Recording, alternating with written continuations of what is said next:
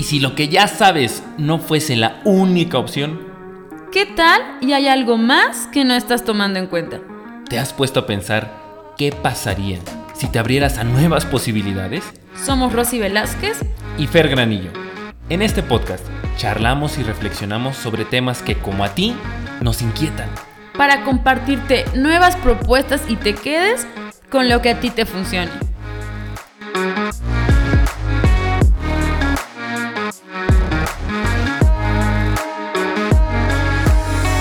Hola, hola, hola, hola, hola, hola. Mi cielo, mi ciela, bienvenido y bienvenida a un episodio más de este tu podcast de cabecera. No lo había pensado. Ya episodio número 79, queridos y queridas podcast escuchas. Oigan, yo quiero compartirles un tema que si bien en, en los últimos tiempos o inclusive en nuestras charlas cotidianas, creo que es común que esté presente. Sin embargo, creo yo, querido y querida podcast escucha, no le damos la verdadera importancia y relevancia a este tema, al tema de nuestras, nuestras emociones y cómo nosotros gestionamos nuestras propias emociones y sobre todo, cómo es que nosotros actuamos y nos comportamos y tomamos decisiones a partir de nuestras emociones. Por eso el título de este episodio se llama Un verdadero pedo, tu incompetencia emocional todos somos incompetentes emocionales en mayor o, en mayor o menor medida, pero después entro a eso. Antes de entrarle al, a, este, a, definir qué es una competencia emocional o cuál es una incompetencia emocional o cómo puedo saber si yo soy un incompetente emocional, bueno, quiero resaltar tres puntos muy importantes desde mi perspectiva para todos aquellos escépticos o escépticas respecto a la relevancia a la trascendencia, a lo crítico que resulta la manera en cómo nosotros manejamos nuestras emociones. Punto número uno. Fíjate, querido y querida podcast escucha, que históricamente hablando, nosotros le hemos dado mayor relevancia a nuestra capacidad de razonar sobre a nuestra capacidad de sentir. Es más, como especie humana, nosotros hemos basado nuestra diferencia con el resto de los seres vivos de este planeta, ¿sí? Con en la cualidad que nosotros tenemos para reflexionar. Yo desde primaria he escuchado, sí, somos seres, eh, somos animales. Oh, sí, claro que sí somos animales. Pero ojo, no, no somos iguales. O sea, entre los animales hay razas, ¿no? Por así decirlo. Eh, aceptamos que somos animales, pero recalcamos mucho que nosotros somos seres racionales. Y mi cielo, mi ciela, hay noticias grandes y además relevantes. Fíjate que una de, las cosas en las cuales yo me quiero adentrar más es en el campo de las neurociencias. Las neurociencias han tenido ya la capacidad, dado el desarrollo tecnológico, de poder comprender cómo es que funciona nuestro cerebro. Hay un autor muy bueno que yo te recomiendo, querido y querida porque escucha, que se llama Antonio Damasio. Un libro muy puntual, El error de Descartes. Ya he mencionado este libro antes y si lo menciono es porque es muy bueno y velo a leer. Eh, está muy padre y además es bastante digerible. Antonio Damasio es un neurólogo, neurocientífico, tengo entendido que es italiano, que ha dedicado gran parte de su vida al estudio de cómo funciona el cerebro. Ha tenido eh, en sus investigaciones y en sus trabajos, ha llegado a una conclusión para todos aquellos escépticos, ¿sale? Em, es una ilusión. ¿Cuál es la conclusión a la cual él ha llegado? Es que es una ilusión el creer que nuestro razonamiento va por un lado y nuestras emociones van por otro camino. Es decir, que esa ilusión que hemos creído, tengo yo entendido desde los griegos, de que una cosa son nuestro razonamiento y otra cosa son nuestras emociones, es una ilusión, es una mentira, es una falacia. Dadas las investigaciones de Antonio Damasio, él comprueba, valida, testifica, como lo quieras llamar, que las emociones son un recurso inherente, natural, que no se puede evitar en todo proceso cognitivo del cerebro. Es decir, y puesto en palabras más sencillas, razonamos con emociones sí o sí. Las emociones le ayudan a nuestro cerebro a procesar todas y cada una de las señales que recibe de nuestros sentidos. ¿Sale? Nuestro cerebro tiene contacto con el exterior, exterior, mi cielo, mi ciela, a través de nuestros sentidos. ¿Sale? Y para comprender toda esa información que llega a través de ellos, el cerebro utiliza emociones. Esto quiere decir que ningún ser humano tiene la capacidad de razonar sin emociones. ¿Sale? Las emociones le ayudan al cerebro para, mm, para guiar los pensamientos. ¿Sale? Y si tú quieres eh, investigar más y decir eh, o, o, dudas de lo que yo te estoy diciendo, te invito a leer todas las investigaciones de Antonio Damasio y de las neurociencias, que ya es un campo sumamente amplio y con muchas cosas sumamente interesantes. ¿Sale? Ese es el primer punto para los escépticos. Segundo punto para los escépticos y escépticas. Todo evento, mi cielo, mi ciela, todo evento, por muy pequeño que sea, ¿sale? Va a generar en ti una emoción siempre, siempre, siempre, siempre, todo evento ocurre, provoca una emoción en nosotros. Y a partir de esa emoción es que nosotros actuamos. ¿Ok? Date cuenta y reflexiona sobre la manera en cómo has actuado en tu vida, eh, a lo largo de tu vida. No es lo mismo como tú actúas cuando tienes miedo, cuando sientes presión o cuando estás enojado o emputado, ¿sale? Ah, cuando estás totalmente enamorado o enamorada o en paz o tranquilo o tranquila. ¿Sale? Nuestras emociones están detrás de nuestras acciones y por lo tanto, y obviamente, también atrás de nuestras decisiones. ¿Sale? Y como lo mencionaba en el punto número uno, son nuestras emociones las que determinan la manera en cómo razonamos o cómo interpretamos también lo que nosotros nos está sucediendo.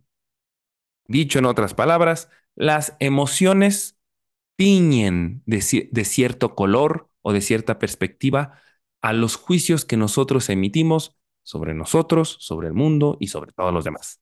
¿Sale? Así que si las emociones están detrás de todas nuestras acciones y nuestras decisiones, mi cielo, mi ciela, ¿cómo pretendemos nosotros hacernos cargo de nosotros mismos si no sabemos cómo gestionar nuestras emociones. O sea, ¿cómo pretendes hacerlo? ¿Sale? Hay un libro también muy bueno que ahorita estoy recordando que se llama ¿Quién soy yo y cuántos? Muy buen libro de David Precht, se llama el autor. Hay una parte en la que habla precisamente también de las emociones y hay una frase que me gusta mucho. Incluso la decisión de hacer un lado las emociones es una decisión del sentimiento. Incluso la decisión de hacer un lado nuestros sentimientos se basa en un sentimiento. ¿Cuál? Pues el miedo. Porque históricamente hablando, em, nos ha dado miedo nuestras emociones. ¿Por qué? Porque no las podemos controlar. Muy puntualmente en la parte de no podemos decidir qué emoción siento.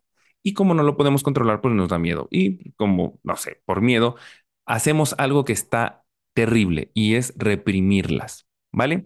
Voy a llegar a un punto muy importante de una competencia emocional muy relevante sobre esta parte de la represión, pero eh, quiero resaltar esto. Inclusive el que nosotros queramos ser totalmente objetivos se basa en un miedo, en un miedo de no poder gestionar nuestro comportamiento a partir de las emociones que vivimos.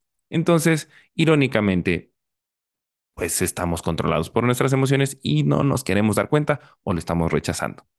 Y punto número tres.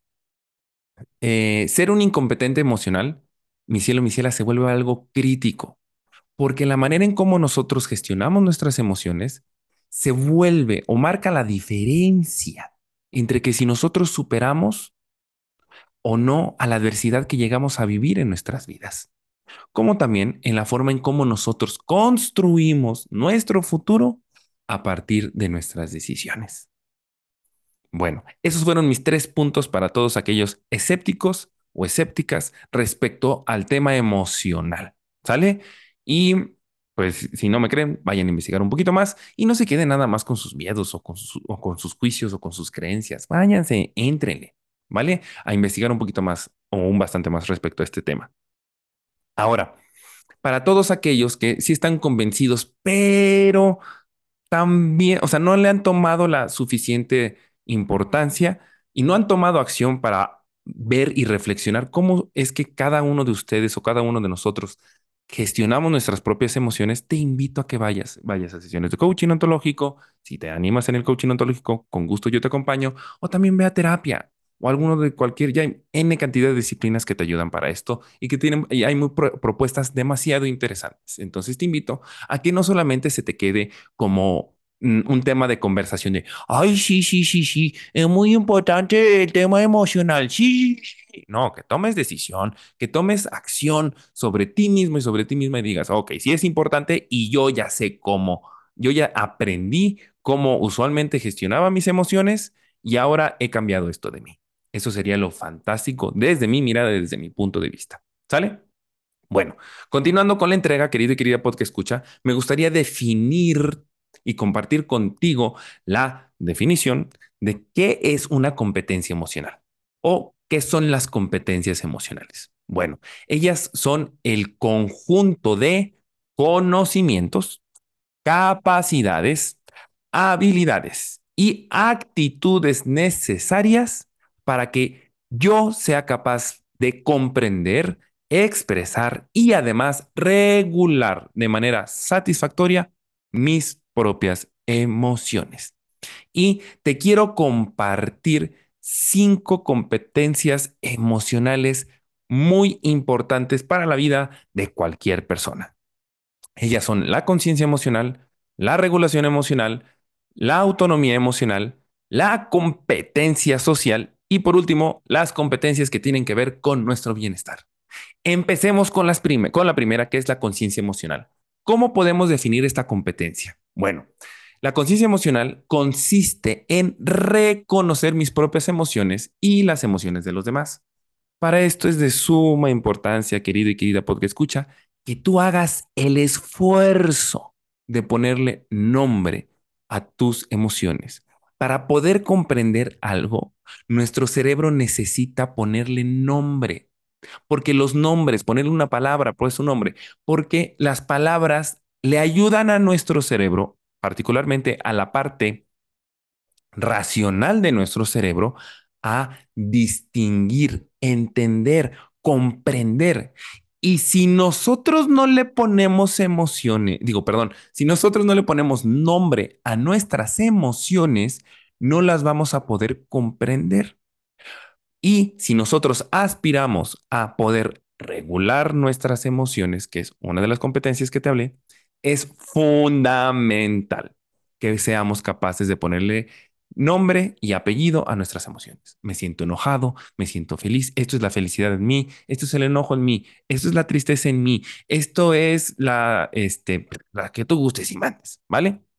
Ahora, ¿cómo demonios consigues desarrollar esta conciencia emocional autoobservándote? Mi cielo, mi ciela. Eh, la inteligencia emocional es, hay un libro muy famoso de Daniel Goleman desde la década de los noventas. Ya es muy viejo este libro, ¿sale? Bueno, ni tan viejo, yo soy de la década de los noventas y apenas tengo 32 años, pero pues ya llevan 32 años de este libro.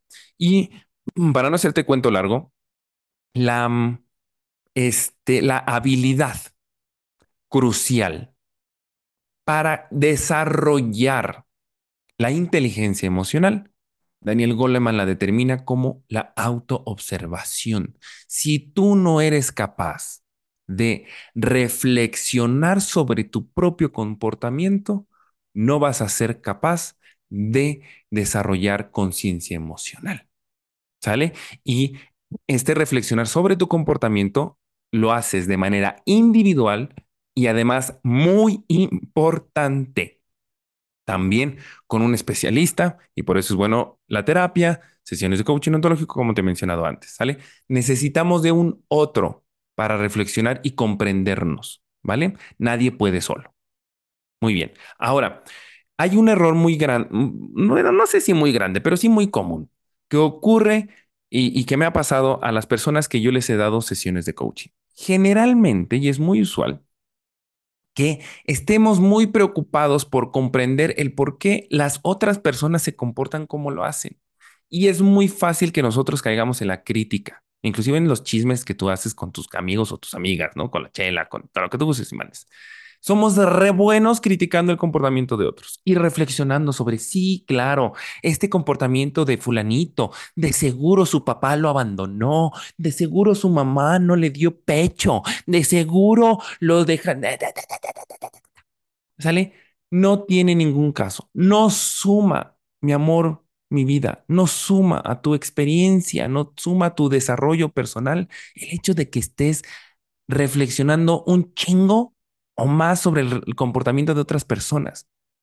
Lo que realmente marca la diferencia en generar un cambio significativo en tu vida y a tu desarrollo personal, a tu desarrollo humano, es la capacidad que tengas para reflexionar sobre tu propio comportamiento. Así que te invito a que dejes de observar tanto el comportamiento y tratar de entender por qué la gente se comporta como se comporta y mejor gires la cámara y te enfoques en ti y empieces a rascarle, a investigar a través de, insisto, en diálogos personales internos como en terapia y como o como en sesiones de coaching para que puedas comprender por qué actúas como lo haces, cuáles son las emociones que detonan ese comportamiento en ti y los juicios también. ¿Sale? Bueno, ahora, una parte muy importante u otra parte de muy importante de la conciencia emocional es el poder comprender las causas y las consecuencias de mis emociones. Debemos de ser capaces de evaluar la intensidad con las cuales nosotros vivimos esas emociones y también tener la capacidad de expresar nuestras emociones. ¿Sale? Tanto de manera verbal como de no verbal. Entonces, estos son los puntos, o esta es la explicación respecto a esta competencia emocional, la primera que te comparto de conciencia emocional. ¿Vale? Ahora vamos a la segunda competencia emocional, importante en este episodio que te quiero compartir. Es la regulación emocional. ¿Qué significa? Es dar una respuesta satisfactoria a mis emociones. De una, en otras palabras, es que yo sea capaz de llevar a cabo un comportamiento o acciones que me lleven a resultados satisfactorios para mí a partir de la emoción que siento. Ser capaz de discernir qué comportamiento, dependiendo de la emoción que yo estoy sintiendo, realmente me puede llevar o me va a llevar a, a un satisfactorio ah, perdón, a un resultado satisfactorio para mí. ¿Sale? Aquí quiero hacer una, mm, un, un hincapié o un paréntesis muy grande.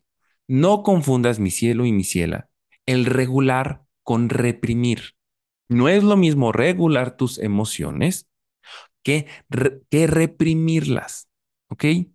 El reprimirlas es sumamente dañino, demasiado dañino para nosotros. Eh, Alexander Lawen comparte que para que nosotros podamos experimentar, vivenciar un sentido pleno para nuestras vidas, debemos de tener la capacidad de dejarnos sentir todas las emociones que nos ocurran. El punto aquí con la regulación emocional es saber en qué momento, en qué espacios y con qué personas yo le doy la oportunidad a mis emociones que se expresen. ¿Sale? ¿Y cómo logras toda esta conciencia? Autoobservándote a partir de nuestras experiencias. Por eso la primera competencia emocional era conciencia emocional, porque si, si no tienes esta conciencia emocional de auto, que parte de la autoobservación, no vas a poder desarrollar regulación emocional, que es la segunda competencia que te estoy compartiendo. ¿vale? No reprimas tus emociones, querido y querida porque escucha, te haces muchísimo daño y caes en la ilusión de que si las reprimo entonces no las siento. No, simplemente se te van a tu inconsciente o subconsciente y se te van a tu sombra y desde ahí, desde esa parte no consciente que tienes de ti o que no tienes de ti, pues van condicionando todos tus comportamientos y tus acciones para esto, para esta parte de realmente darle espacio a expresar nuestras emociones y vayamos ejercitando esta competencia de regular nuestras propias emociones, existe el mindfulness, también obviamente la introspección, los diálogos internos, etcétera, etcétera, etcétera, etcétera. Hacer ejercicio. La bioenergética tiene muy buenos ejercicios para combinar un movimiento del cuerpo con el sonido de nuestra voz para darle espacio a nuestras emociones y liberar muchas, muchas, muchas de las emociones que hemos reprimido, a lo largo de los años. Ya nada más para cerrar este tema de la regulación emocional, el hecho de que tú reprimas una emoción no significa que sepas regularla, ¿ok? El regular tu emoción y tus, acciones y comportamiento a partir de la emoción que tú sientes tiene que ver con la práctica. ¿Y cómo, cómo practicas esta, esta regulación? Pues dejándote sentir esta emoción. ¿Sale? Sobre todo ir identificando qué comportamientos y qué acciones, ¿ok? Se derivan en ti cuando sientes X emoción. Y ahí te vas cachando. Y ahí cuando lo vas reflexionando dices, ah, pues esto voy a evitar hacerlo cuando sienta esto. O voy a pedir tiempo porque estoy muy encabronado. O voy a pedir tiempo porque también estoy muy eufórico. Yo qué sé. ¿Vale? Tercera competencia emocional, la autonomía emocional. Es la capacidad de tomar decisiones. Si te das cuenta, querida y querida porque escucha, se van hilando una competencia con otra, ¿verdad? Em, es la capacidad de tomar decisiones, ¿ok? Incluso cuando experimentes intensamente tus emociones. ¿Sale? Y aquí te entrego una pregunta muy buena para que vayas, em, para que te permita identificar esas decisiones que tú tomas a partir de las emociones que sientes. Pregúntate, ¿en quién me convierto cuando experimento X emoción? ¿En quién me convierto cuando estoy enojado? ¿En quién me convierto cuando estoy enamorado? ¿En quién me convierto cuando estoy alegre? ¿En quién me convierto cuando estoy triste? ¿Sale? ¿En quién te conviertes? ¿En qué tipo de persona? ¿Cómo esa emoción cambia tu forma de ser? Y ahí cuando tienes este tipo de conciencia y cuando le te vas cachando a ti y te vas comprendiendo, vas desarrollando esta competencia de la autonomía emocional para tomar distintas decisiones en emociones intensas o no tan intensas, ¿vale? Tercera competencia muy importante, y valga la redundancia, es la competencia social. Esta facilita nuestras relaciones interpersonales porque partes ya del, del saber que tus relaciones interpersonales están determinadas por tus emociones. La emoción que tengas con la emoción, perdón, la relación que seas capaz de tener con tu mamá, con tu papá, con tu hermano, con tu hermana, con tu pareja, con tu jefe, con tu compañero, con tu amigo, con tu amiga, están totalmente determinadas por las emociones que esa persona hace que experimentes. Es decir, o un ejemplo, si yo tengo un rencor y un dolor muy grande por X persona, ese rencor va a determinar la relación que yo tengo por esa persona. By the way, eh, el tema del el rencor y el resentimiento lo tocamos en el episodio pasado. Y si no lo has escuchado, querido mi cielo, mi ciela, te invito a que lo, a que lo escuches. Está muy bueno el tema del perdón. Pero bueno, para no desviarme, ¿sale? Entonces, todas nuestras relaciones van a estar impactadas o determinadas a partir de las emociones que esa relación me hace vivir.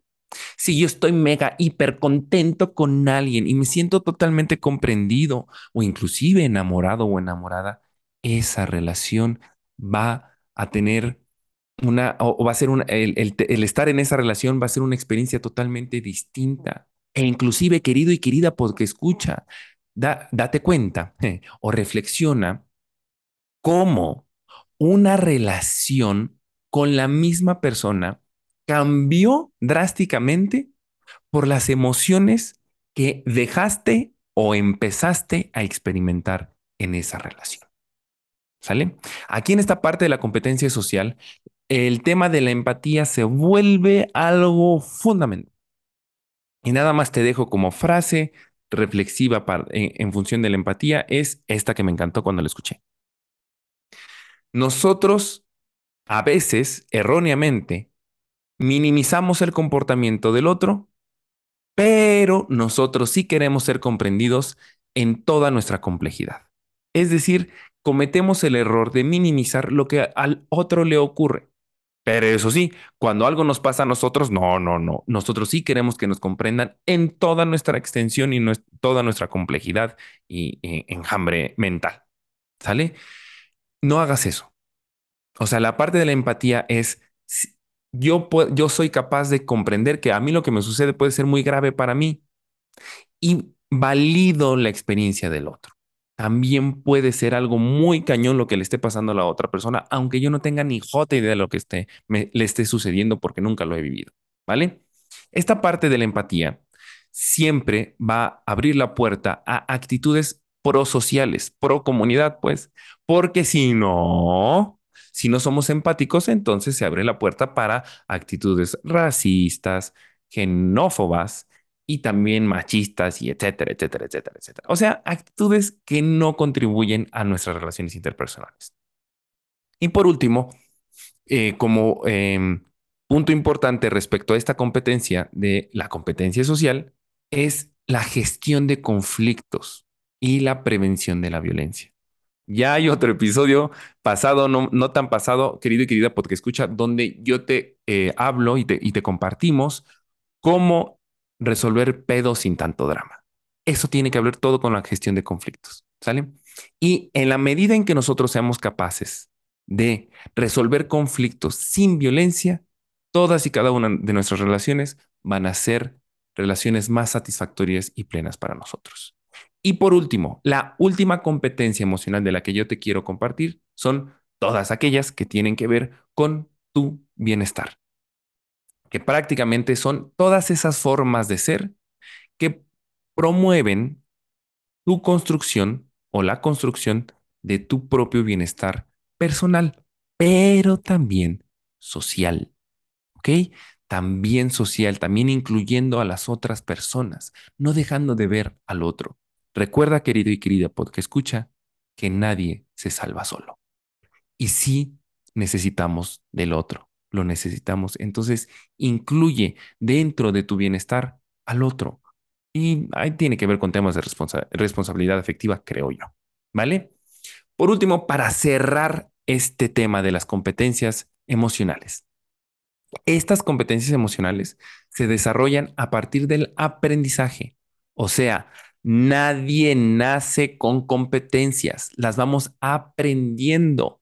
¿De quiénes? Principalmente como ha sido recurrente en este podcast, pues de nuestros padres y nuestras madres, de nuestra familia, ¿sale? Esto quiere decir que tú heredas o aprendes las competencias como también las incompetencias emocionales de tu mamá o de tu papá. Ya es tu responsabilidad, querido y querida podcast escucha, que ya para ser adulto responsable de ti y haciéndote cargo de tu propia vida, que voltees a ver esas incompetencias, reflexiones sobre ellas, vayas a terapia a sesiones de coaching para resolverlas, mejorarlas, desecharlas, yo qué sé. Pero te compete a ti el mejorar esas competencias o incompetencias que te, eh, que te hayan heredado tus papás a partir de su crianza. ¿Ok? Y las competencias emocionales se mejoran continuamente. Siempre están en un constante mejoramiento y solamente se mejoran a partir de las experiencias, a partir del permitirnos sentir nuestras emociones. Bueno, mi cielo, mi ciela, esto fue toda la entrega de esta semana. Deseo de todo corazón que algo de lo que yo te haya compartido respecto a las competencias emocionales te haya hecho mucho sentido y si tú estás interesado sobre el tema, investigale más y si quieres entrar a las sesiones de coaching para ver qué onda con tus competencias emocionales, con mucho gusto yo te acompaño. Síguenos en nuestras redes sociales arroba no lo había pensado podcast, tanto en Facebook como en Instagram. Pronto, para el próximo año, ya estaremos en TikTok. Y bueno, pues nada, nos escuchamos la siguiente semana en el siguiente episodio. Chao.